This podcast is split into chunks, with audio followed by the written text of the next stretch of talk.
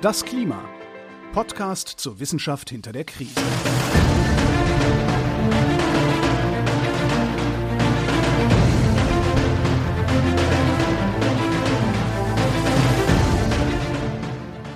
Hier ist das Klima, der Podcast zur Wissenschaft hinter der Krise. Wir lesen und erklären den aktuellen Stand der Klimaforschung jeden zweiten Montag mit Claudia Frick und Florian Freistetter. Wir sind angelangt bei Folge 100. Wuhu. Und wir sitzen nicht da, wo wir sonst sitzen, wenn wir unsere Folgen aufnehmen. Wir sitzen am Bodensee. Ja, zusammen. Ja, in einem Hotelzimmer am Bodensee, in einem Hotel, das vermutlich wenig internationale Gäste hat bei dem Namen. Es ist nämlich das Bad Hotel und vermutlich, wenn die Werbung im englischsprachigen Ausland machen. Bad Hotel.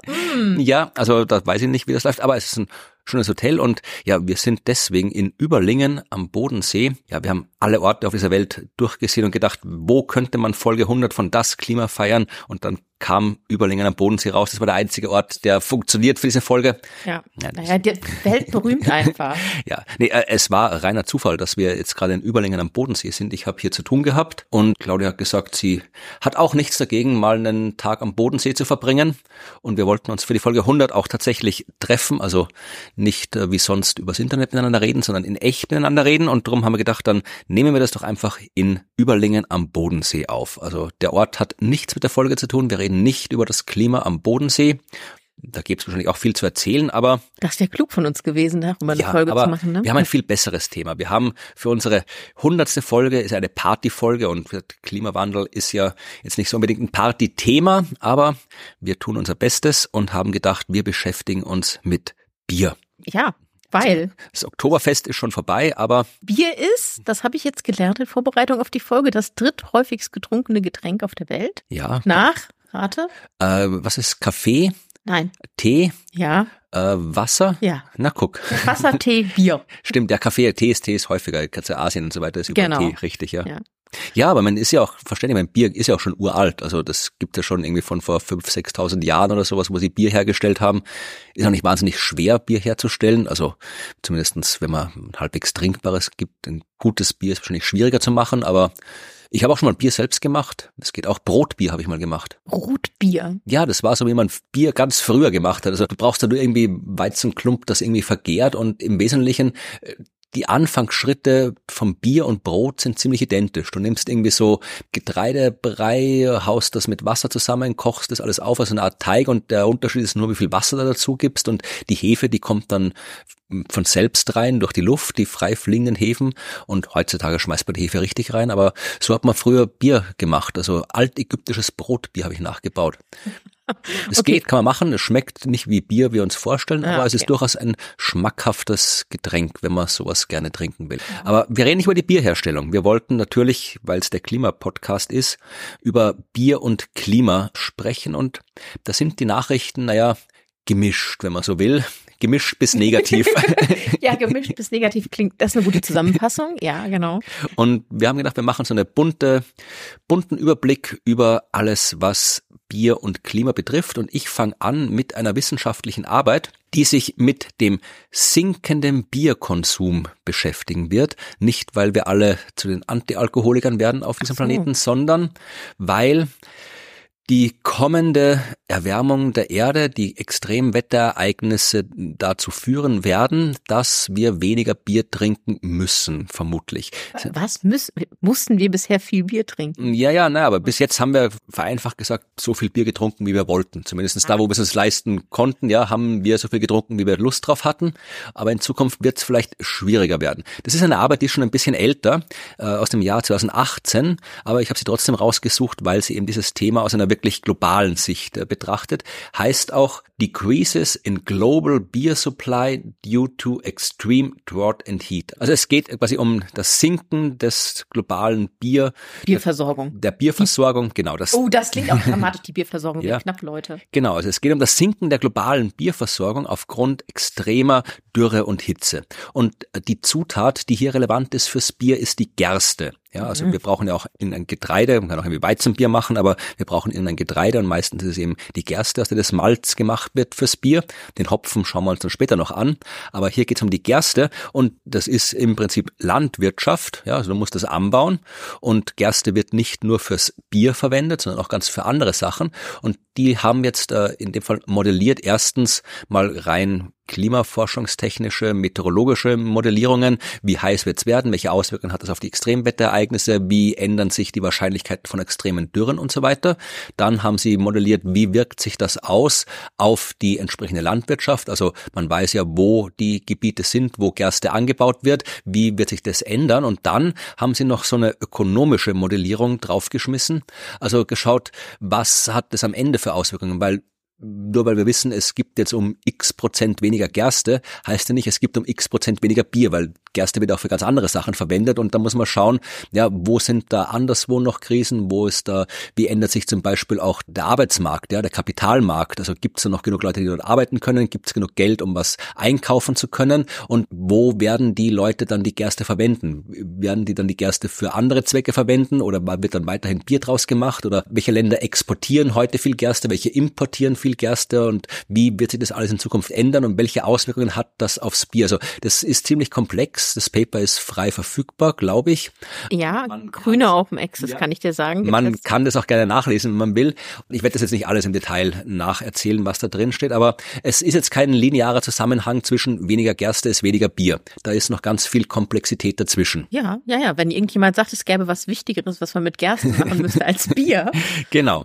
Und äh, Sie haben einmal angefangen, wirklich die so die klassischen Klimamodelle, also die wir auch kennen von unseren Kapiteln aus dem IPCC. Also Sie haben nicht die Shared Socioeconomic Pathways genommen, sondern die RCPs, ist Representative KKK, was für ein Pathway? Ich habe schon wieder vergessen, Critical Carbon Pathway, irgendein, also äh, Modelle, RCP heißen diese Modelle, die halt im Prinzip unterschiedliche Erwärmungen entsprechend darstellen. Also es gibt das RCP 8.5 Modell, äh, da geht es halt von einer Erwärmung aus, die halt wirklich extrem ist. Also das ist der, der schlechtmöglichste Fall.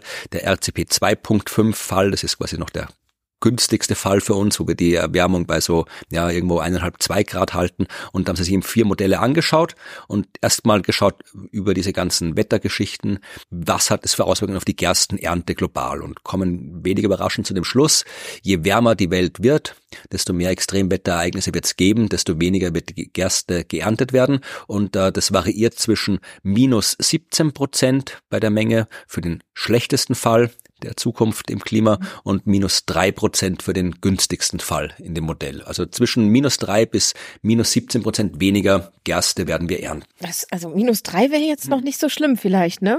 Genau, und das äh, ist jetzt aber einfach nur die Gerste. Wie gesagt, die kann man ja für alles mögliche andere auch noch verwenden. Gerste kann man, ja, kann man, kann man Tierfutter verwenden, man kann es irgendwie in Biokraftwerken verheizen, man kann da, man kann es auch essen, ja, so kann man auch kann irgendwie Brot. Nicht auch Kraftstoff, den man daraus machen kann? Möglicherweise, also man kann jede Menge Zeug draus machen und nicht nur eben Bier. Und jetzt haben sie halt geschaut eben über diese ganzen ökonomischen Modelle, die Auswirkungen auf das Angebot der Gerste für das Bier und haben dann festgestellt, was hat es jetzt für Auswirkungen wirklich auf das Bier selbst. Also wo wird mehr Bier produziert, wo wird weniger Bier produziert und auch welche Auswirkungen hat es auf den Bierpreis. Auch hier natürlich, je wärmer es wird in Zukunft, desto größer, desto negativer sind die Auswirkungen.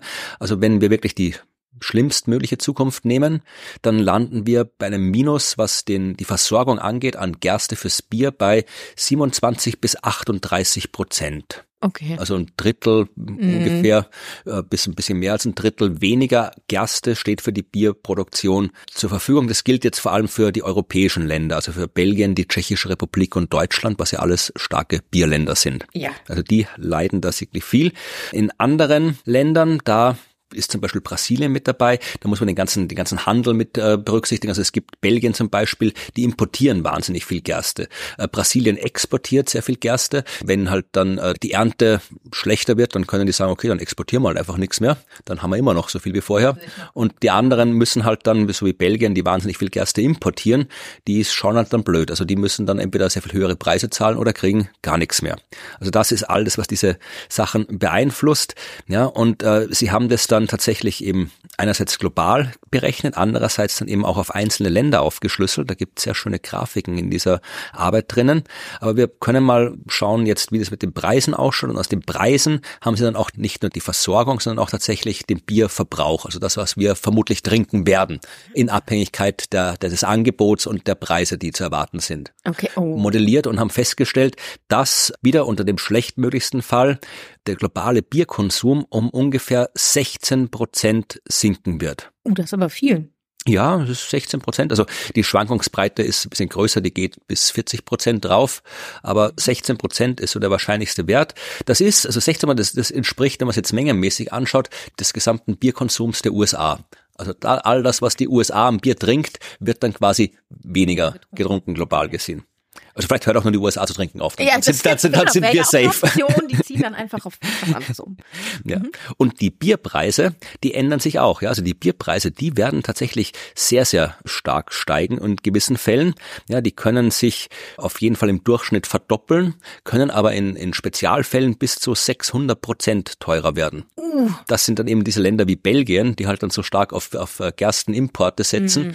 Da kann es dann wirklich teuer werden. Und ich habe jetzt nicht alle Länder angeschaut. Wer das möchte, kann sich das wirklich in der Arbeit für alle möglichen Länder unter allen möglichen Klimazukünften anschauen. Ich habe jetzt gedacht, wir nehmen Österreich und Deutschland. Mhm. Die Schweiz äh, war leider nicht in der Grafik drin. Das habe ich jetzt nicht rausgesucht. Die trinken also, einfach kein Bier. Ja, man, es wäre schön gewesen, wir sitzen hier quasi im Dreiländereck am Bodensee, dass wir dann alle drei Länder haben. Aber wir bleiben jetzt mal bei Österreich und Deutschland.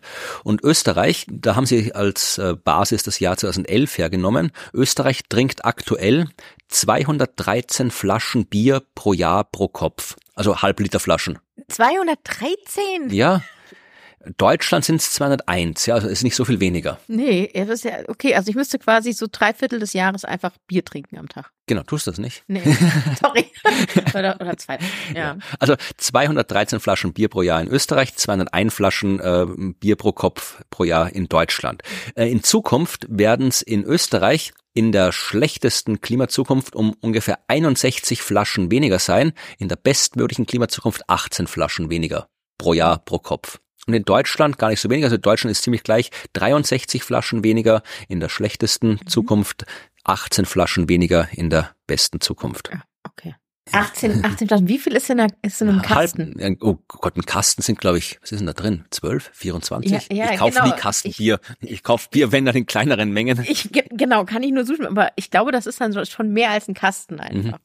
Ja, also mein 18 Flaschen ist ja, ist ja mal ungefähr ein Kasten, ja. Also es sind drei Sechser-Tragal für die österreichischen mhm, Hörerinnen ja. und Hörer. Da, das ist unser, bei uns heißt das Sixpack Sechser-Tragal, weil es sind sechs und die kann man so wegtragen, darum ist es ein Sechser-Tragal.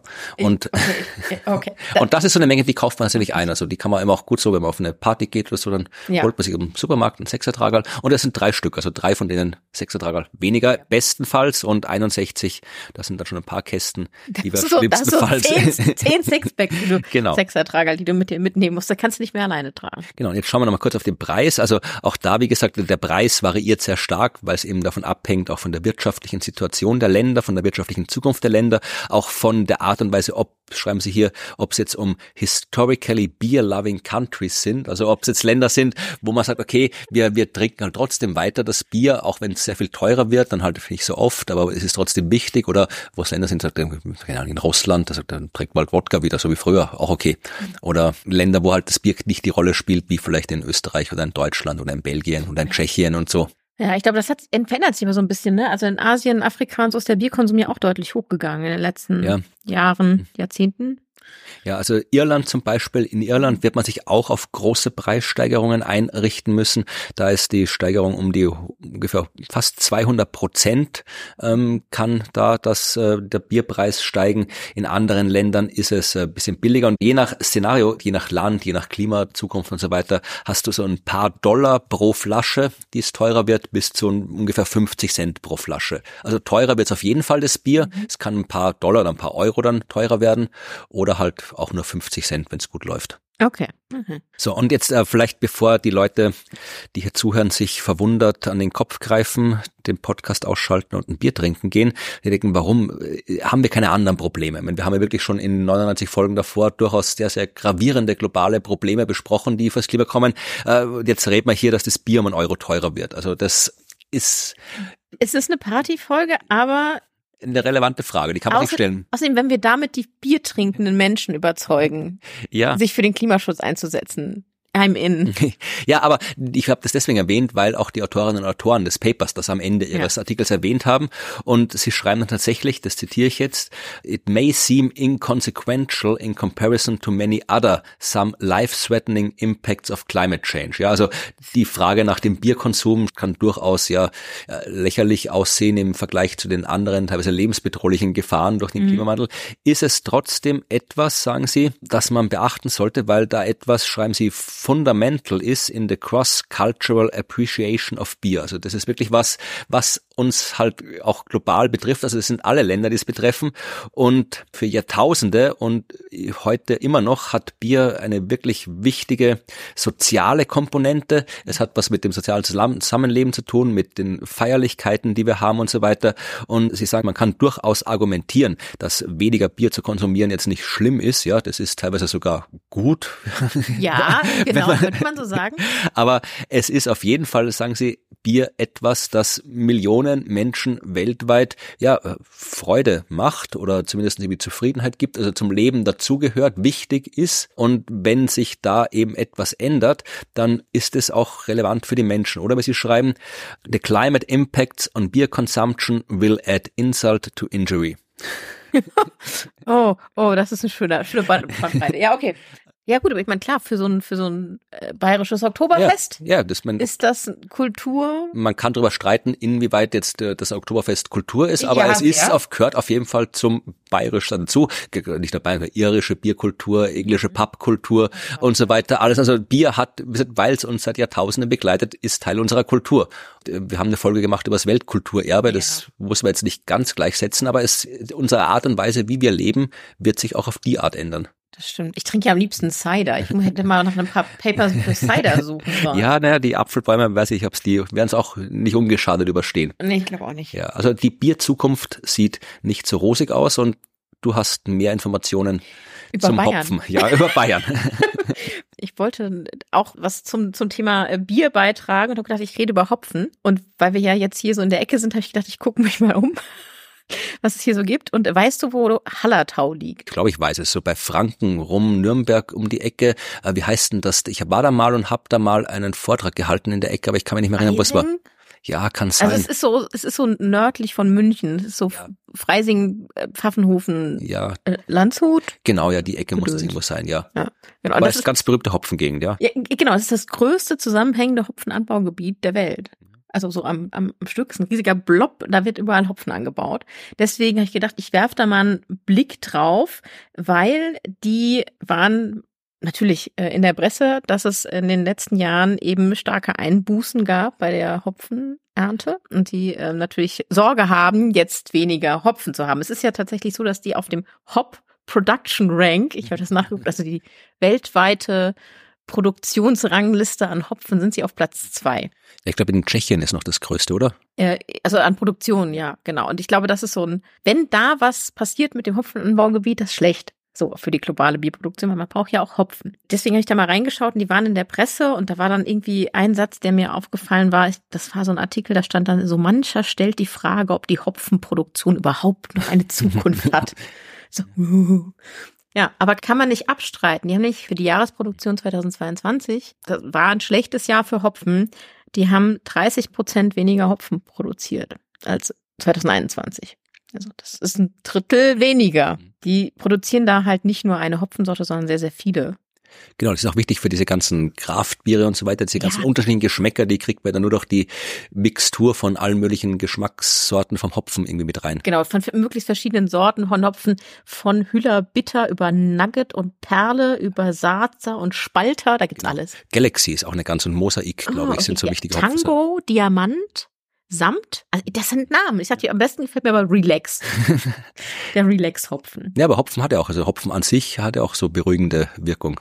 Als, Ja, als Arzneimittel. Ölen. Ja, genau. Ja, genau. So, und dann habe ich mir ein Paper rausgesucht und das ist mir deshalb aufgefallen, weil ich mag ja lustige Paper-Titel und das hat eine Alliteration im Titel. Äh, Heat, Hops, Hallertau.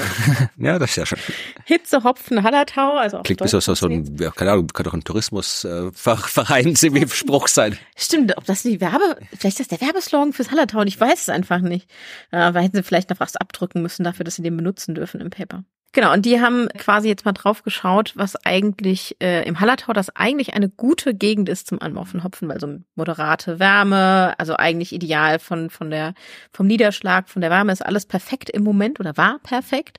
Und jetzt ändert sich's und dann haben sie halt mal geguckt, was diese Schlüssel Parameter, die wichtig sind, damit Hopfen gut wachsen kann, eigentlich so machen. Und diese Schlüsselparameter sind später Frost. Also wenn es später Frost gibt, also im Jahr zu Leid, so April, Mai Frost gibt, schlecht. Dürre zwischen März und Oktober, schlecht. Andauernder Niederschlag im Sommer, auch nicht gut. Also tut im Hopfen nicht gut. Extremer Niederschlag, also ganz viel auf einmal, ist auch nicht gut im Sommer und äh, Hitze ganz schlecht. Okay, ja. Ja. Wusstest du, dass Hopfen sogar Sonnenbrand kriegen kann? Echt? Ja. Nee, ja, gut, klar, warum Ja, nicht? ja- wir auch nicht. Ja, also das, das passiert tatsächlich. Und ähm, dann haben sie halt gesagt, also sie können es schon beobachten. Also kann man nicht abstreiten. Das hat man ja auch in den Ernten 2022 gesehen. Es gibt tatsächlich ja einfach schon mehr Hitzetage, also Hitzetage über 30 Grad. Das hat einen Einfluss. Die generelle ähm, Wärme ist natürlich eh angestiegen, das wissen wir auch. Und die Wahrscheinlichkeit für Ereignisse, die jetzt hier gar nicht aufgeführt sind, wie Hagel oder sowas, ist- sind auch schon gestiegen. Das heißt, sind jetzt schon raus aus diesem idealen Hopfenanbaugebiet und in Zukunft wird's ja nicht besser. Also ähm, die Anzahl der Frosttage haben sie sich angeguckt in dem Paper und die wird steigen. Und das heißt, das ist tatsächlich schlecht für den Also Spätfrost meinst ja, du? Spätfrost, so, also wenn du quasi irgendwie so März nochmal, was kriegst du? Also man kann dann quasi eigentlich nochmal neu pflanzen oder nochmal neu anfangen, aber das ist natürlich, wir reden wieder über Preise. Ja. Ja, so, das ist viel Arbeit, ähm, das braucht Zeit. Die Trockenperioden werden im Hallertau, also wirklich in dem Gebiet, wo das liegt, da haben sie sich nämlich wirklich die Klimaprognosen genau in dem Gebiet angeguckt, die werden auf jeden Fall auch mehr, deutlich mehr. Und das hat einen sehr starken Einfluss und alles andere, ich gucke also guckst du drauf, ich gucke mir die ganze Tabelle an denkst dir, ja, nee, ist nicht gut, ist nicht gut, außer beim Niederschlag, das ist noch gar nicht so schlimm. Also solange es jetzt nicht in Hagelform kommt. Der Niederschlag im Sommer ähm, ist tatsächlich, ähm, wird sich gar nicht so viel verändern, eher es passiert was im Winter, aber das ist dem Hopfen dann egal. Da ist jetzt gerade kein Hopfen. Ja, also das können Sie schon mal fürs Hallertau sagen und Sie machen jetzt keine Prognosen darüber, wie viel genau Prozent äh, künftig äh, weniger da wird, sondern Sie haben einfach erstmal geguckt, was passiert mit den Bedingungen. Ja, nicht gut. Nicht gut. Rank Number Two auf der Weltrangliste der Hopfenproduktion sieht nicht gut aus für die Zukunft. Wie genau die Zahlen aussehen werden, können wir beobachten. Ich glaube, es wird dann demnächst die für 2023 die Zahlen geben und dann bin ich gespannt, wie viel Hopfen ge- abgebaut worden ist. Der, der Sommer war nicht so schlecht. Ja, ich habe die, die, ja, ich habe die Hopfenernte nicht so intensiv Null. verfolgt, wie ich sie sonst hab- verfolge. Aber jetzt ist sie jedes Jahr Ja. immer da und, und schau in der Zeitung die Hopfenergebnisse nach. Keine Ja, Ahnung, ob die irgendwo- täglich. Nein, normalerweise gucke ich immer nur nach Rübenernte, weil bei mir in der Region gibt's ja immer nur Rüben. Kann man sich auch irgendwie Alkohol draus machen. Bestimmt, bestimmt, bestimmt. Es ist das Zucker drin. Da, Ja, natürlich richtig, kann ja, man da klar, ja. Alkohol draus machen. Also Rüben, Rüben rum. Ja. Rübenschnaps fände ich ja nicht schlecht. Schmeckt bestimmt furchtbar. Ja, äh, das wird passieren und das sind jetzt alles nur die Faktoren, die Einfluss darauf haben, wie viel an Hopfen wächst oder nicht wächst. Diese Faktoren müssen wir im Blick haben. Also die werden sich verändern. Ich glaube, das ist natürlich bei den anderen Regionen nicht anders. Aber in den anderen Regionen hat man natürlich jetzt schon leicht andere Bedingungen. Ne? Und da wachsen auch andere Hopfensorten. Und da muss man ja gucken, passt man das an mit anderen Hopfensorten, die dann da besser wachsen. Aber andere Hopfensorten schmecken anders. Ja, ist so. Vielleicht schmecken sie auch nicht mehr. Ja, Ja. dann kriegst, wir kriegen wir noch, ja, wir- über den Geschmack vom Bier reden wir dann wahrscheinlich später auch nochmal kurz, Ja. glaube ich. Machen wir. Aber momentan geht's nur um die, die Quantität und die Qualität kommt dann beim nächsten Mal dran. Ja, das stimmt. Ja, dann beschäftige ich mich jetzt kurz damit, wo wir das Bier trinken. Ich meine, wir können eh überall trinken, das Bier, aber äh, klassischerweise, zumindest in Bayern, trinkt man Bier im Biergarten. Ja. Und nicht in diesem Hotelzimmer. Wir haben gar kein Bier. Das, ich möchte das kurz anprangern. Ja, na, aber das, das Bier. können wir mal gucken. Es gibt eine Minibar, aber Ich glaube nicht, dass die Bier hat. da meine hat äh, Bier unter anderem, also es ist Bier drin und ich habe gestern auch noch Bier reingetan, damit Bier drin ist in der Minibar. Du hast ein Bier mitgebracht. genau. Aber also das, es wird uns nicht am Bier, also noch ist die Bierkrise nicht. Also wir Okay, kommen okay, noch zu gut. was. Aber äh, es geht jetzt wirklich um den klassischen Biergarten. Ja, wenn man den Biergarten mal so ökologisch betrachtet, dann kann man das irgendwie so als kleinräumigen, lockeren Baumbestand ansehen. Das ist jetzt kein Wald, sondern einfach so, so ein paar Bäume. Also wenn man jetzt wirklich den klassischen Biergarten hernimmt, nicht irgendwie so ein paar so Tische vor einem Lokal auf der Straße, sondern wirklich so den klassischen Biergarten, irgendwie so unter Bäumen mit Kiesboden und so weiter, so wie man sich so vorstellt, ja, aus Aha. der Werbung, aus den, aus den alten Geschichten, Wie aus viele der München. Biergärten sehen so aus? Ja, in München gibt schon noch ein paar. Ich kenne bei mir in der Umgebung in Krems ein paar. Da gibt's noch so klassische Biergärten. Also die gibt schon noch ab und zu. Und die gibt's äh, auch durchaus aus einem Grund. Also wie gesagt, äh, diese Biergärten, die schaffen ein Mikroklima. Das haben wir auch schon bei unseren Folgen über die Städte festgestellt, dass so lokales Grün ja durchaus Einfluss aufs Mikroklima hat. Und genau deswegen hat man diese Biergärten auch erfunden. Nicht, weil die Leute gedacht haben, ach, es wäre doch nett unter Bäumen sitzen und Bier trinken, was auch nett ist, sondern die Bierkeller sollten gekühlt werden. Das heißt, Brauereien, die haben ihre Bierkeller gehabt und da war das Bier drinnen. Und damals, und mit damals meine ich jetzt so alles vor dem 20. Jahrhundert grob, äh, da hat man jetzt irgendwie keine Kühlhäuser gehabt. Da hat man keine Kühlsysteme, keinen elektrischen Strom gehabt, groß um Bier zu kühlen. Da hast du bestenfalls irgendwelches Eis gehabt, so Eisblöcke, die du irgendwie äh, von irgendwo geholt hast und dann, ja, äh, probiert hast, bis zum Sommer irgendwie einzulagern und dann hast du die da hingetan, um das zu kühlen. Aber idealerweise hat man die Bierkeller gekühlt, indem man schaut, dass es gar nicht erst warm wird. Und wenn du jetzt quasi über dem Keller da noch so eine Schotterschicht aufschüttest, die ein bisschen isoliert und dann noch so Bäume drüber pflanzt, dann kriegst du Schatten drauf, dann kriegst du Kühlung drauf und dann wird dein Bierkeller nicht so heiß und du sparst dir das Eis oder brauchst weniger Eis davon. Das ist so klug, das habe ich das, das äh, okay, wusste ich nicht. Und dann hast du halt eben auch noch den schönen Baumbestand, wo du Tische hinstellen kannst und das Bier direkt ausschenken kannst. Gleich eine Kultur draus machen kannst. Ganz genau. Also das äh, ist die Idee hinterm Biergarten und die meisten äh, oder die klassischen Bäume im Biergarten sind Kastanienbäume. Ja. Das sind so die klassischen Bäume und ähm, tatsächlich, das habe ich erst gelernt, wie ich hier recherchiert habe. Das, was wir Kastanienbaum nennen, ist nicht unbedingt das, was in der Biologie ein Kastanienbaum ist. Also da gibt's die Edelkastanie, die hat auch einen biologischen Namen, der Castania oder irgendwie sowas heißt, weiß ich jetzt gerade nicht. Das, was wir unter Kastanie kennen, wo wir dann auch im Herbst die Kastanien aufsammeln, ähm, das ist die Rosskastanie. Die ist botanisch ein ganz anderes Ding als die Kastanie, die wir dann irgendwie so als Maroni zum Beispiel essen. Ernsthaft? Ja, Krass. das macht es ein bisschen schwierig bei der Recherche, weil wenn du Ja. irgendwie so Kastanienbäume recherchierst, dann musst du mal gucken, dann musst du wirklich immer nach den lateinischen botanischen Namen gucken, ob es wirklich der richtige Baum ist, der da irgendwie erforscht worden ist. Deswegen haben wir mich gar nicht so tief in die Botanik hier eingelesen, aber wir wissen auf jeden Fall sehr, sehr viel allgemeines Zeug über die Kastanienbäume und wenn ich jetzt im Folgenden Kastanienbäume sage, meine ich immer diese Rosskastanie, die in den Biergärten steht. Und die ist auf vielerlei Art bedroht. Äh, ganz klassisch durch die Miniermotte. Das sieht man auch. Also ich habe bei mir auch, also nicht bei mir im Garten, aber exakt gegenüber von meinem Garten steht ein großer Kastanienbaum. Also die Hälfte von dem Baum äh, ist über meinem Garten. Das heißt, der wirft auch seine Blätter ab über meinem Garten, wenn er sie abwirft. Und das macht dieser Baum teilweise schon im Hochsommer. Also da, ich habe wirklich schon im, ja, im Juli stehe schon im Garten und äh, kehre diese Kastanienblätter von der Wiese runter. Und früher kann ich mich noch erinnern, mit meinen Eltern im Garten, da hat man im Herbst das Laub weggetan. Dieser gigantische Kastanienbaum schmeißt so viel Laub ab und das irgendwie so kontinuierlich ab, ab äh, Juni, Juli. Also ich bin ständig nur am Laub rächen. Nicht nur im Herbst. Und im Herbst kommen die anderen Bäume dann auch noch dazu. Also da, da, das trifft nicht nur auf meine Kastanie zu, sondern auf ganz, ganz viele, weil halt diese Miniermotte, äh, die befällt und dafür sorgt, dass die Kastanie halt ja ihre Blätter früher abwirft. Und die Motte an sich hat jetzt mal nichts mit dem Klima zu tun, aber die Art und Weise, wie der Baum auf diese Motte reagieren kann, die hat mit dem Klima zu tun. Wenn wir zum Beispiel einen heißen April, Mai haben, also wirklich so heißes äh, Spätfrühjahr, dann ist das Stress für die Bäume. Jo. Ja, das mögen die Kastanienbäume nicht. Dann haben sie auch nur eine sehr kurze Blütezeit und sind dann anfälliger für den Befall der Motte. Wenn der Mai noch ein bisschen nass ist, noch ein bisschen kühler ist, dann kriegt der Kastanienbaum da in der Zeit der Blüte mehr Wasser, er treibt mehr aus, kriegt mehr Blätter, kann mehr Photosynthese machen, kriegt mehr Energie und ist dann besser gewappnet gegen die Motte. Das heißt, also es hat schon, spielt schon eine Rolle, wie sich da die Niederschläge, die Hitzeperioden äh, entwickeln, ob die Kastanie mit der Motte besser klarkommt oder nicht.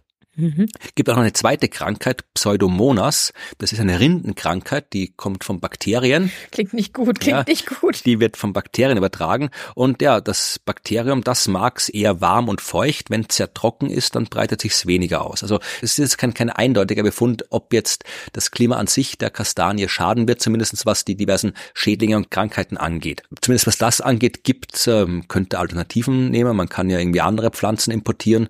Beim Wein hat man das ja mal so gemacht, weil es die Reblaus da in, in ja. Europa den ganzen Wein im Wesentlichen kaputt gemacht hat, hat man sich Weinreben aus den USA geholt, glaube ich, war es USA? Ich glaube, es war USA. Und irgendwie reingekreuzt. Oder genau, ja. Und theoretisch könnte man auch gelbe Kastanien aus Amerika, ich weiß nicht, ob die wirklich gelb sind, aber so heißt die zumindestens.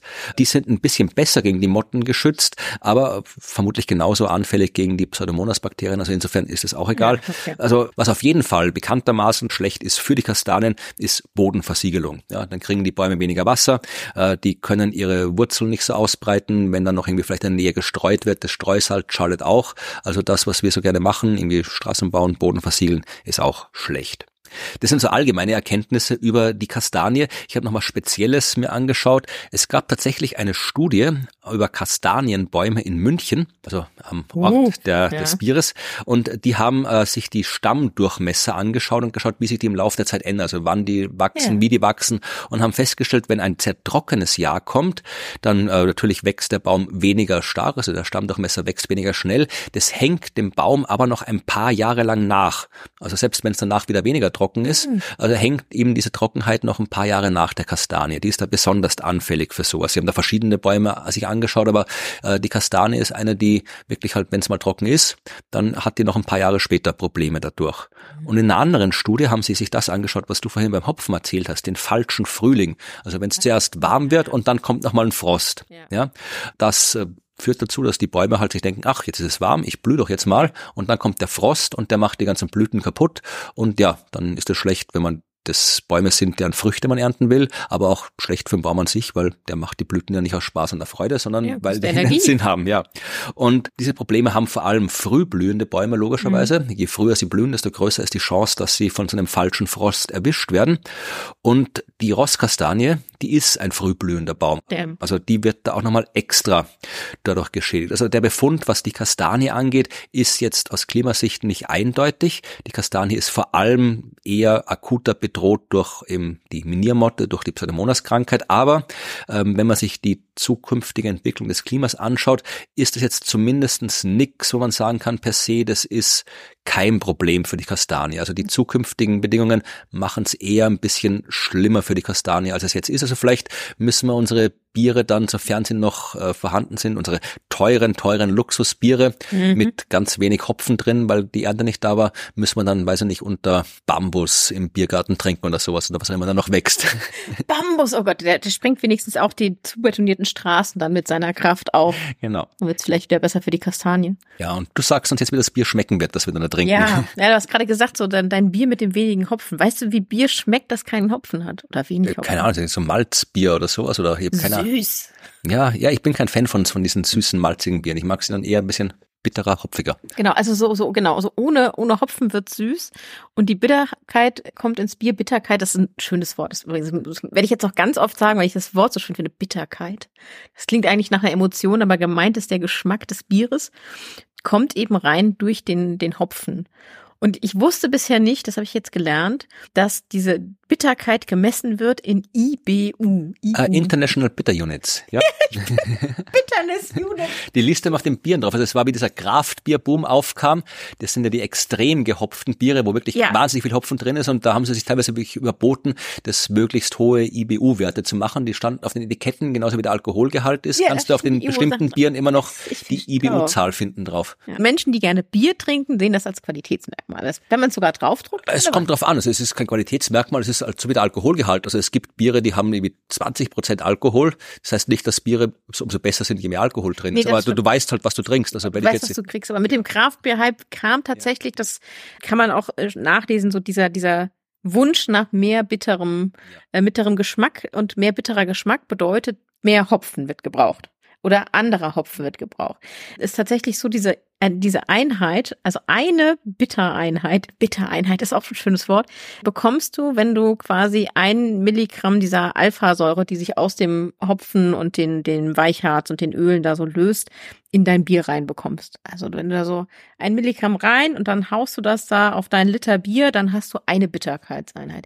Das passiert tatsächlich so während diesem Vorgang, das löst sich dann da raus und dann versuchst du natürlich mit den besonderen Hopfensorten die zu nehmen, die besonders viel Bitterkeit abgeben und der Kochprozess beeinflusst das natürlich auch. Aber so funktioniert das in etwa und ich habe dann nochmal nachgeguckt, was es eigentlich so für Ibu-Einheiten äh, gibt und ich habe dann tatsächlich gelernt, dass Imperial IPA ja, die Imperials, das ist immer, die sind meistens immer auch sehr alkoholhaltig, diese ja. Biere. Und wenn die sehr stark alkoholhaltig sind, dann schmeißt man meistens eben viel Hopfen dazu, dass das eben dieser Alkoholgeschmack ein bisschen quasi abgeschwächt wird ja. durch das Bittere. Ja. ja, 110 kannst du da machen. 110 IBU. Ich weiß nicht, wie das schmeckt, aber das, das Ding schon hart. Ich trinke ja gerne einfach klassisches Englisch IPA, das sind 40 bis 60 und das Berliner Weiße. Ja, die mag ich nicht. das ist ja auch vier bis acht. Ja, nee, das habe ich nee, nie gemacht. Mag ich auch nicht. Also ich habe dann noch äh, nach Kölsch geguckt, weil das natürlich, das ist, was bei mir in der Gegend jetzt ständig getrunken wird, das sind 20 bis 30. Also, also auch die klassischen, so die bayerischen, das Oktoberfestbiere, diese klassischen Märzen und so weiter, die sind auch alle eher, eher süßer als, ja, als bitterer. 20 bis 25 Märzen. So, ja. Also, genau, also das sind so die, die Einheiten und wir haben jetzt die ganze Zeit nur auf die Menge geguckt und dann gibt's ein Paper, das er sich mal angeguckt hat, weil sie eben gesagt haben, dass das ist bisher noch sehr wenig erforscht. Das, die Studie ist von 2023. Ähm, die hat sich quasi die Qualität angeguckt und mit Qualität meinen sie, wie viel Bitterkeit kriegen wir eigentlich und welche Hopfensorten können eigentlich irgendwo anwachsen und gedeihen. Und dieses Paper heißt, wie heißt das denn? Climate Induced Decline in the Quality and Quantity of European Hops calls for immediate adaptation measures. Ja, ja, war. Das wird jetzt dringend. Das Bier ist in Gefahr. Also der Geschmack des Bieres ist auch in Gefahr. Ja, also das ist tatsächlich bisher relativ unterforscht.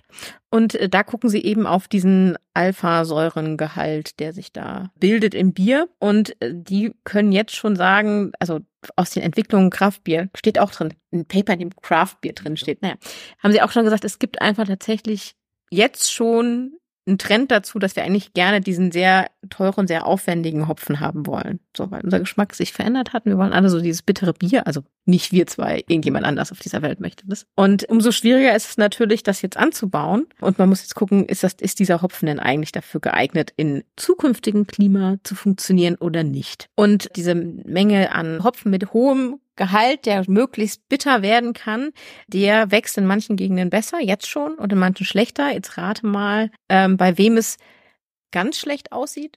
In der Hallertau. Nein. ja, nein, tatsächlich, das ist gute Neuigkeit. In Hallertau sieht's nur medium Ach so, okay. Genau. Aber ich habe tatsächlich mir das mal in Hallertau angeguckt, weil ich dachte, jetzt habe ich eben schon über Hallertau geredet. Jetzt muss ich auch über Hallertau reden. Hier wird die Produktion gar nicht so stark beeinflusst. Es gibt Hitzewellen dort. Natürlich werden auch immer mehr und es werden auch immer trockenere. Aber die Wahrscheinlichkeit, dass das jetzt einen Einfluss auf die Qualität hat, ist ein bisschen geringer als in anderen Regionen. Also andere Regionen heißt dann eben zum Beispiel Tschechien, hat es ja auch schon gesagt. Also da gibt's gibt's so Unterschiede. Und die ähm, Hopfen, sind das, weiß ich nicht, Hopfenanbauende, Hopfenfarmer? Keine Ahnung, Hopfenproduzenten. Ja, okay. Also Menschen, die Hopfen anbauen. So, die haben schon darauf reagiert, dass sie ja quasi solche Probleme haben mit Dürre und mit der Hitze und dass das einen Einfluss darauf hat, welche Hopfensorten sie anbauen können und wie der, also beim Gedeihen des Hopfens kann ja eben auch mehr oder weniger von diesen ganzen Ölen und Harzen entstehen. Und die haben dann zum Beispiel schon angefangen, ähm, so Bewässerungssysteme zu bauen, um sich anzupassen oder die Sachen höher zu legen oder die Sachen äh, zu überdachen, also mit Bäumen dazwischen. Vielleicht keine Kastanienpflanzen jetzt. Ja, aber ähm, ja, also sie versuchen das schon hinzukriegen oder mit dem Abstand zwischen den verschiedenen Hopfenreihen zu arbeiten, damit dort ein möglichst besseres lokales Mikroklima entsteht und der Hopfen äh, gedeihen kann, der besonders bitter ist. Aber das funktioniert natürlich auch nur begrenzt und in einem ja kleineren Rahmen, als äh, man sich das so gedacht hat. Und im Hallertau ist es jetzt so, der Hopfenanbau, also die Quantität ist ja sowieso gesunken, das, das ist schon klar, aber die Qualität, also das Mittel von Alpha-Säurengehalt ist äh, um 15,6 Prozent äh, gesunken im Hallertau. Das heißt, die bauen jetzt weniger hopfigen Hopfen an, oder wie nennt man das? Ja, weniger genau. bitteren Hopfen ja. an. Ja, das heißt also, die, das Bier wird weniger, teurer, schmeckt schlechter und wir haben keine Biergärten mehr, wo wir es trinken können in Zukunft. Ja, ich fürchte. Aber mit dem schlechter schmecken, das nur, wenn du halt Bitterkeit ja. magst. Ja, aber vielleicht sollten wir uns deswegen überlegen, was wir stattdessen trinken könnten. Äh, Kön können wir auf jeden Fall machen. Ich finde auf jeden Fall alles besser als ähm, bitteres Bier. ja, das ist jetzt auch das Letzte, was ich vorbereitet habe. Ich habe noch so ein bisschen auf die anderen Sachen geschaut, die man trinken kann, weil wenn es mit dem Bier so schlecht ausschaut, mhm. vielleicht sollten wir zum Wein greifen und auch da gibt es eine aktuelle mhm. Studie.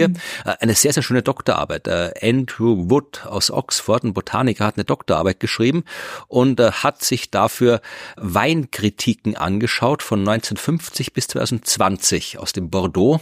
Also mhm. wirklich so, dass was so Leute, die professionell Wein verkosten und sagen, der ist gut, der ist schlecht. Ich kenne mich da überhaupt nicht aus, ich bin kein Weintrinker, aber da gibt's auch so Skalen und da hängen ganze Karrieren davon ab, ja. ob jetzt ein Wein irgendwie 10 oder 100 oder weiß ich, was das Maximum ist an Punkten bekommen hat. Und jedenfalls hat der in seiner Doktorarbeit sich unter anderem angeschaut, wie diese Kritiken für Weine aus dem Bordeaux sich im Laufe der Zeit verändert haben und hat festgestellt, dass die von 1950 bis 2020 eigentlich immer besser bewertet worden sind. Also die Weine im Bordeaux sind anscheinend immer besser und besser geworden. Und sie haben gesagt, okay, das kann natürlich sein, das hat sich das Herstellungsverfahren vielleicht verändert, andere Technologie, bessere Technologie und so weiter, äh, die Erfahrung vielleicht auch irgendwie besser geworden. Aber sie sagen auch, weil es waren jetzt nicht nur irgendwelche, waren jetzt keine weinwissenschaftliche, weiß ich, ob es so gibt, Weinwissenschaft, oh ja, gibt wahrscheinlich Önologie, heißt das, glaube ich. Man kann das studieren, ja, ja. Weinbau. Ja, nicht Weinbau, aber ich meine jetzt ein bisschen das geschmacklich, also weil, sie, weil der Kritiken untersucht, also da war auch schon ein bisschen ja Klima und Botanik mit dabei bei dieser mhm. Studie, weil die haben sie auch äh, angeschaut, äh, ein bisschen zu Wetter und haben halt festgestellt, also wenn man einen milden und nassen Winter hat, einen frühen und warmen Frühling, trockenen und heißen Sommer, ein kalter, trockener Herbst, wenn du diese Abfolge hast, dann kriegst du danach meistens, also bei dem Wein, der da in diesem Jahr quasi produziert wird, kriegt meistens immer sehr gute Bewertungen. Und wenn man sich das anschaut, das ist wie milder, nasser Winter, früher, warmer Frühling, trockener, heißer Sommer, kalter, trockener Herbst, das ist eigentlich das, was uns so jetzt grob gesagt die Klimakrise bringt. Mhm. Das heißt, so wie es ausschaut, ist das, was das Klima anstellt, für den Wein, zumindest aus dem Bordeaux, nicht schlecht. Vor allem die milden Winter sind wichtig, weil dann können die Reben früh anfangen zu wachsen und mehr Energie kriegen und dann bessere Erträge produzieren. Also äh, es scheint so, sagen die in dieser Arbeit, dass die Weinqualität im Bordeaux, auf jeden Fall ist es nur aufs Bordeaux bezogen, ja. die Weinqualität dort in den kommenden Jahren auch weiter steigt. Und ähm, es, sagen sie auch, kann auch sein, dass in, in äh, anderen Regionen, wo jetzt noch nicht diese Bedingungen herrschen, die auch in den kommenden Jahren herrschen werden, dass du da auch so gute Weine wie im Bordeaux kriegst. Aber sie sagen auch, du hast die Zahl der Extremereignisse, die steigen auch. Also wenn du jetzt vermehrt gewaltige Hagelstürme hast, dann nutzt dir nichts, wenn das ganze Jahr super ist. Wenn ein Hagelsturm kommt und dir die Weinreben zusammenhaut, ist es auch schlecht. Und natürlich, dieser Prozess ist einer mit einer harten Grenze. Also irgendwann wird es, es wird nicht auf ewig besser und besser und besser, wenn die Erderwärmung zu stark ansteigt, dann ist es irgendwann noch aus mit dem Weinbau. Also Können dann Trauben auch Sonnenbrand kriegen? das weiß ich nicht, aber irgendwann, ja, ist die äh, Erderwärmung so stark, dass du auch da keine Weinbaugebiete mehr hast, dann hast du da ah. Wüste oder irgendwie sowas, ja. Und haben die auch was dazu gesagt, ob, also verändert sich tatsächlich der Geschmack des Weins oder der Geschmack der Weinkenner, die da. Ah, das haben sie nicht untersucht. Also sie haben auch gar keine Ursachen angeschaut, sondern wirklich nur die, die, die, ich also die so, Vielleicht kommt da so ein, so ein Typ und sagt so, ah, es war so ein, ein milder Winter, da freue ich mich, das schmeckt mir jeder Wein. Hm. Nein, sie haben sich wirklich nur die Korrelation angeschaut, aber nicht die Kausation angeschaut. Mhm. Also Wein, der wird noch besser werden, zumindest wenn wir Wein aus dem Bordeaux trinken, das ist noch was für die Zukunft. Oder wir schauen uns an, ob wir das Bier vielleicht anders produzieren könnten. Und ich habe mal ganz. Ja, tatsächlich. Ich habe äh, ich hab ganz kurz mal geschaut, es ist wirklich keine ich, keine wissenschaftliche Recherche, ich habe wirklich nur in einem Artikel vom National Geographic, die haben mal so ein paar Sachen zusammengefasst, wie man ja Bier für die Zukunft klimafreundliches Bier brauen kann, weil ein Punkt, der die Bierproduktion teuer macht, ja, sind die Transportkosten. Ja, also du musst ja wirklich irgendwie das, die ganzen Sachen von A nach B schaffen. Du hast Flaschen, du hast äh, Dosen, du, es muss alles mhm. produziert werden. Und dann, wie gesagt, du hast gerade vorhin von den Kästen gesprochen, die man rumtragen muss. Es ist teuer, ja, das zu ja, transportieren. Das ist ein großer Punkt. Und sie sagen auch, dass die, die globalen Transportkosten, also das alles, was halt global transportiert ist, das macht ungefähr 20 Prozent vom äh, CO2-Fußabdruck des Biers aus. Einfach nur, was der Transport ist. Okay, ja. Also, wenn man sich den sparen könnte, wären wir schon einen Schritt weiter. Schlägst du jetzt vor, dass wir uns alle selber Brotbier brauen? Das wäre eine Möglichkeit. man kann auch andere, man kann auch selbst Bier brauen ohne Brot. Also man kann auch normales Bier selbst brauen, wenn man weiß, wie es geht. Ist gar nicht so schwer. Äh, Ich habe es noch nicht gemacht, aber es ist nicht so großartig. Man braucht aber Hopfen dafür. Aber in dem Fall war es ein Wissenschaftler oder Erfinder, ich weiß gar nicht, was er wirklich war, Ingenieur, Patrick Tatera, der war wandern in Canyonland National Park in Utah und ist da irgendwie rumgelaufen und war dann irgendwie auf einem hohen Berg rum und hat gedacht, er hätte jetzt gerne ein Bier. Aber hat natürlich keins mitgenommen. Wer schleppt schon irgendwie Papierflaschen durch die Gegend, Ja, wenn du da irgendwie nee. auf den Berg hochgehst. Ja. Und ein Restaurant ist auch nicht mitten im Nationalpark. Und so ist er auf die Idee gekommen, ah ja, hier ist äh, Chemie in Chemical Engineering and Mathematics, hat er in Ja. der Ausbildung und hat Ja, gedacht. Bier ist 95 Prozent Wasser. Ja. Das können wir ja weglassen. Ähm, okay. Und hat sich überlegt, ob man ein dehydriertes Bier machen kann, weil das hast du eine sehr viel kleinere Menge, sehr viel leichter zu musst, Tütenbier. und muss das nur noch mit Wasser irgendwie Oh aufgießen mein danach. Gott, die Tüten sind nur Tütenbier. Ja. Genau. Und hat das gemacht. Also es gibt äh, das, ich weiß jetzt nicht, ob es das immer noch gibt. Es war jetzt kein, nicht so, so, so ein Pulver oder sowas, sondern einfach sehr, sehr hoch konzentriertes Bier entwickelt, das nur ein Sechstel des Gewichts hat, das ein normales Bier hat. Und es ist gar nicht so schwer. Das kann man auch selbst machen. Das habe ich auch schon tatsächlich gemacht. Ah, gibt's wirklich noch, äh, Bru, Bruvo, Bru, kann es nicht aussprechen.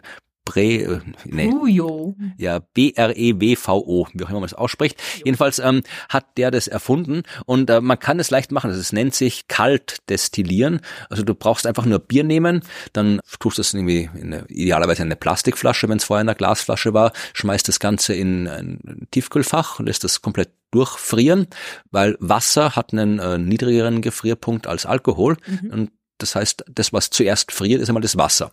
Und dann nehme ich die Flasche und gieße das aus, was noch flüssig ist und das ist das mit dem Alkohol und da ist auch der ganze Geschmack drin. Also die ganzen Geschmacksstoffe, die ganzen Säuren, was du alles erzählt hast, das ist alles da drin. Und wenn ich das abgieße, dann kriege ich ein Bier, Eisbock nennt sich das. Das Ja. ist sehr, sehr viel stärker als das äh, normale Bier und mit ausreichend viel Kühltechnik kann ich den Prozess im Prinzip beliebig wiederholen. Ja, da kann ich Biere machen, die dann irgendwie 60 Prozent Alkohol haben. Schmeckt grauenhaft, aber und es kostet, es kostet ein Muss Vermögen. bitter sein. Aber ja, aber das haben auch schon Firmen gemacht. Aber so kann man halt das sehr konzentrieren. Und der hat dann einen völlig industriellen Verfahren gefunden, das zu machen und hat es irgendwie hochkonzentriertes Bier.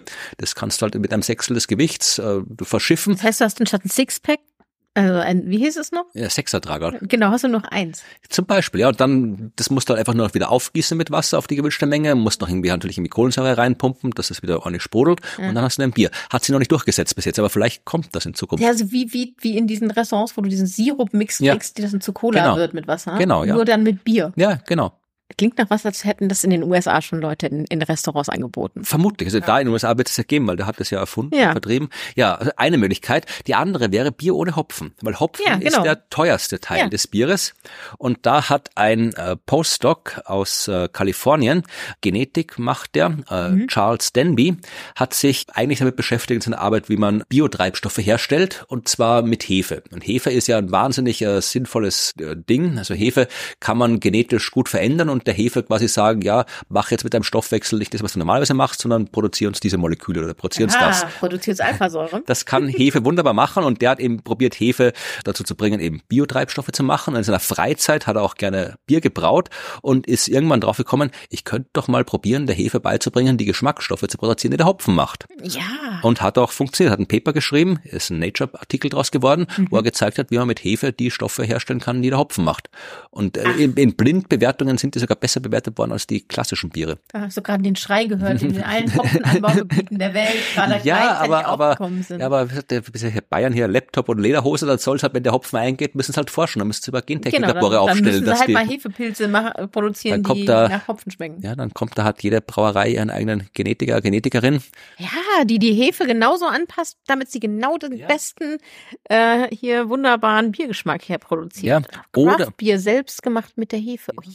Also dann, ja, kann auch gehen. Oder wir gewöhnen uns dran, dass Bier einfach mies schmeckt. Äh, Das ist jetzt eigentlich nur ein PR-Gag, den ich zufällig gefunden habe. Äh, Eine Brauerei aus den USA, New Belgium Brewing, die haben ein Bier herausgebracht namens Torched Earth Ale, also verbrannte Erde Ale. Und ich lese mal vor, was sie geschrieben haben. Ja, die Brauerei will auf die Problematik, also die Problematik der Auswirkungen aufs ja. Bier aufmerksam machen. Das Unternehmen beschreibt den Geschmack des Getränks als schrecklich und warnt vor einer bitteren Zukunft für die gesamte Branche, wenn die Emissionen nicht reduziert werden. Wir haben das Torched Earth Ale gebraut, um zu zeigen, wie die Zukunft vom Bier aussieht, wenn der Klimawandel ungehindert fortschreitet. Darin enthalten sind Zutaten, die in einer von Emissionen verwüsteten Welt verfügbar wären. Laut Brauerei besteht das Bier aus geräuchertem Wasser, Getreide, das gegen Dürre resistent ist, lagerstabilen Extrakten wie Löwenzahn. Das Ergebnis sei eine dicke, dunkle Flüssigkeit, deren rauchiger Geschmack sehr unangenehm sein soll. Oh, das ist tatsächlich bitter, beziehungsweise unbitter, weil ja kein Hopfen drin ist, aber das klingt ja, ja. schon richtig. Also ich habe, äh, das gibt's in den USA, dieses Bier. Ich habe es leider, ich habe mal probiert, das was irgendwo besorgen kann. Ich habe jetzt nicht lang geschaut, ich habe es nicht gefunden. Aber falls irgendjemand in der Hörerschaft, vielleicht haben wir auch Menschen in den USA, die dieses wunderbare Torched Earth Ale irgendwo finden, ich würde es gern, ich würde es trotzdem gerne mal probieren. Ja, vielleicht importiere ich mal. Also wenn ich mal in die USA fahre und sollte irgendwann fliegen, sollte mal irgendwann. Ja, dann bringst du, ich weiß nicht, vielleicht, keine Ahnung, vielleicht haben die wirklich noch zehn Dosen hergestellt, weil ich glaube nicht, dass man damit groß am Markt irgendwie was Gewinn machen kann mit so einem Bier. Also ich glaube, das es war ist eher. aber ein klasse Partygag natürlich, ja. genau. Also wo wir schon eine ja. Partyfolge haben, dann natürlich auch so ein Partygag hm. mit mit extra schlechtem Bier. Genau. Ich dachte schon, du sagst, es wird dann Berliner Weiße bei dir. Ach so. ja. Ja, also bleibt jetzt zum Schluss die Frage, was trinken wir jetzt wirklich? Also jetzt zum Beispiel hier für unsere Party zur Folge 100, was trinken wir? Und da hat sich die Uni Kopenhagen den Fußabdruck, den CO2-Fußabdruck diverser alkoholischer Getränke angeschaut und zwar als äh, Lifecycle-Analyse, also wirklich mit Transport, mit allem drum und dran, mit Entsorgung des Mülls hinterher, also wirklich über den kompletten Lebenszyklus alles angeschaut und zwar haben sie sich Bier angeschaut, sie haben sich Wein angeschaut und sie haben sich Schnaps angeschaut mhm. und also verschiedene Arten von Schnaps, aber dann ist nachher gemittelt drüber. Und äh, willst du raten, was am besten wäre? Mit der wenigsten CO2 jetzt nicht geschmacklich, sondern äh, äh, Oh Gott, na, ich weiß es nicht, ich weiß es nicht. Ähm, lass mich mal, ähm, lass mich mal raten. Marillenschnaps. Nee, also so im Detail. Ich habe jetzt wirklich nur die Kategorien sind Bier, Wein und Schnaps. Na dann Schnaps. Ja, also tatsächlich hat Bier einen CO2-Fußabdruck von eineinhalb Kilogramm CO2-Äquivalent pro Liter Bier. Also eineinhalb Kilo CO2 pro Liter Bier. Wein 6 Kilogramm CO2-Äquivalent mhm. pro Liter Wein und mhm. Schnaps 6 Kilogramm CO2 pro Liter Schnaps. Also auf den Liter, auf das Volumen bezogen, mhm. ist Bier tatsächlich super, was den Fußabdruck angeht. Aber mein, das ist halt, man trinkt, einen Liter Bier trinkt man schon mal. Liter, man Liter? Liter Wein kriegt man auch noch hin, aber einen Liter Schnaps, Liter das, das ist schon schwierig. Also Sie haben tatsächlich auch gemeint, vermutlich wäre die vernünftigere äh, Grundgesamtheit, um das auszudrücken, der Alkoholgehalt, mhm. also quasi CO2 pro Menge Alkohol. Und wenn du das machst, dann ist Wein nur minimal schlechter als Bier und Schnaps zweieinhalb Mal besser als Bier. Also wenn man quasi klimafreundlich trinken will, dann sollte man Schnaps trinken, halt keinen ganzen Liter. Ja, grundsätzlich fürs Klima und die Gesundheit. Genau, ja. Ja, also wenn wir heute noch klimafreundlich anstoßen wollen, dann müssen wir schon mit der Minibar Schnaps ist und nicht nach Bier suchen. Okay, gut. Ich weiß nicht, ob da, mit, ob da Schnaps war, aber wir gucken gleich nach. Ja, das war das Bier für die Folge 100. Das ist Wahnsinn. Wir sind mit Folge 100 durch. Was machen wir denn jetzt? Weiter? Ja, in der Folge 101. Okay. Gut, machen wir. Ja, und dann zur Folge 1000 gucken wir dann mal, wie das Bier dann schmeckt. Dann machen wir eine Live-Verkostung von, von, vom Torched Earth Ale und den anderen, ja, dem, dem dehydrierten Bier und dem äh, Käfebier mit, ohne Hopfen und ich will noch, ich will unbedingt so eine so ein Instant Pulverbier. Das werde ich jetzt entwickeln. So eine Brause, so eine Tablette. Ist ja, rein. rein und dann so ein Instant Bier halt. Ja, genau. Ja, hier, wer, wer Ahnung hat von dieser Art der Forschung, genau. erfindet wir das. Wir sind dabei, wir verkosten. Genau, Brausetablettenbier. Gibt sicherlich wahrscheinlich irgendwo, wahrscheinlich gibt's das schon irgendwo so für, die, für, die, für den Geheimdienst oder sowas. Oder für die Armee. Für die Astronauten, ja, oder? Astronautinnen, die brauchen ja auch Bier. Also, ich glaube, die dürfen keinen Alkohol trinken, offiziell da Ich oben, glaube auch nicht, aber vielleicht hat es irgendjemand für einen Scherz schon Bier in der Tube ja. gemacht. Oder? Also es gibt da vermutlich, wenn man sich das anschaut, wie bei allen Gebieten, wahnsinnig viele äh, Innovationen, was das angeht. Ähm, ich glaube, es gibt auch so eine innere Beziehung zwischen Forschung und Bier. Also in meinem im Forschungszentrum Jülich, wo ich früher gearbeitet habe, da gab es auch eine Gruppe, die haben einfach auch Bier gebraut mit ihren Kenntnissen aus ihrer Forschung. Und haben ja. Jülicher Bier gemacht. Das, also hat man so als Forschungseinrichtung das eigene Bier. Ja, also wenn ihr Bierforschung betreibt, lasst ja. uns das wissen. Genau, vielleicht gibt es ja noch neuere Erkenntnisse. Besprechen darüber. verkosten. Ja, genau. Also alle, alle Bierzusendungen, meine Adresse steht im Impressum meiner Homepage. Das ist gut. Du verkostest vor, ich komme danach. Okay, gut, das ist vielleicht, wenn ich jetzt wirklich massenhaft irgendwie ungelabelte Getränke von unbekannten Personen bekomme. Mal schauen. Kommt komisch, kommt, kommt komisch. Bei, vor allem bei mir ist die einzige Adresse, die man im Internet findet, die von der Arbeit. Bitte nicht, kein Bier. kommt komisch. Klar. Schreibt Saft drauf für Claudia. Saft. Ja, bitte. Okay. Dann bleibt uns eigentlich nur noch zu sagen, dass wir erstaunt sind, dass ihr noch auf nach Folge 100 noch dabei seid. Ja. Wenn ihr es hier durchgehalten habt, vielleicht hoffentlich habt ihr ein Bier getrunken. Das hätten wir am Anfang sagen sollen. Macht doch ein Bier ja. auf. Ja. Ja, macht euch jetzt eins auf, wenn ihr Ja, genau. Macht euch jetzt eins auf. Ein Bier mit oder ohne Alkohol, mit oder ohne Verdünnung. Wie Stimmt, alkoholfreies. Bier haben wir auch nicht geredet. Da gibt's Nee. auch so viel Technik, das hat sich so Ja. stark geändert, dass jetzt das wirklich nicht mehr grauenhaft schmeckt wie früher, sondern wirklich sehr, sehr gut schmeckt. Die äh, alkoholfreien Kraftbiere, die eben mit diesem hopfigen, bitteren, wo man wirklich den, den Geschmack vom, den fehlenden Ja. Geschmack des Alkohols gar nicht mehr merkt. Also, ja, da müssen wir mal eine eigene Folge, die, machen- die 101 können wir die Katerfolge machen, da reden wir über alkoholfreies Bier. Ja, das, das machen wir. Okay, dann reden wir darüber. Ähm, genau, und ansonsten, ähm, ja, schickt uns eure, eure Ideen oder Erkenntnisse zum Thema Bier. Gerne hier unter die Folge oder an äh, unserer E-Mail-Adresse podcast.dasklima.fm. Ähm, schreibt uns vielleicht noch eine neue Rezension, so zur Folge 100. Wie habt ihr es überstanden? Wie viel Bier pro Folge habt ihr so getrunken? Ja, wir freuen uns über die, die Abos und wenn ihr den Leuten erzählt, dass wir es geschafft haben bis Folge 100 und auch noch weitermachen. Bis Folge 1000, hast du gesagt. Ja, mal schauen, Okay. solange es geht, machen wir weiter. Okay, alles klar. Ähm, dann äh, sehen wir uns bei Folge 101 und dann auch wir wieder digital. Genau, dann sitzen wir nicht miteinander gegenüber. Vermutlich, kann ja sein, vielleicht passiert noch was und wir sehen uns trotzdem, aber wahrscheinlich machen wir dann wieder das, was wir die Folgen davor gemacht haben. Du sitzt bei dir in Nordrhein-Westfalen, genau, und ich sitze in der Thermenregion südlich von Wien und dann reden wir über, ja, alkoholfreies Bier, über andere Themen, gibt noch viel zu sprechen über das Klima. Das Bier haben wir jetzt durch und bleibt uns nichts anderes mehr übrig, als anzustoßen, nochmal auf Folge 100 zu brosten und uns zu verabschieden. Und das tun wir jetzt mit Tschüss. Tschüss.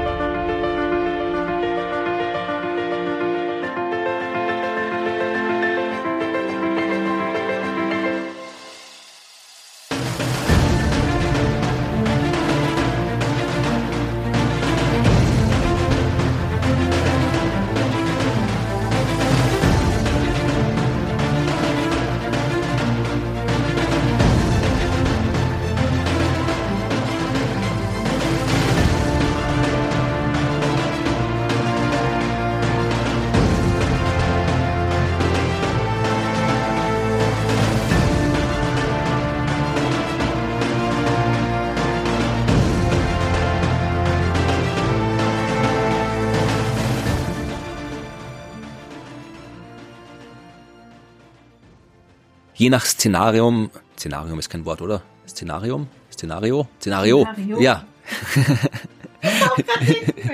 ja, ich habe nämlich hier Szenaria geschrieben, das ist ein Tippfehler, darum ist mir jetzt gerade kurz äh, nicht eingefallen, wie es wirklich heißt.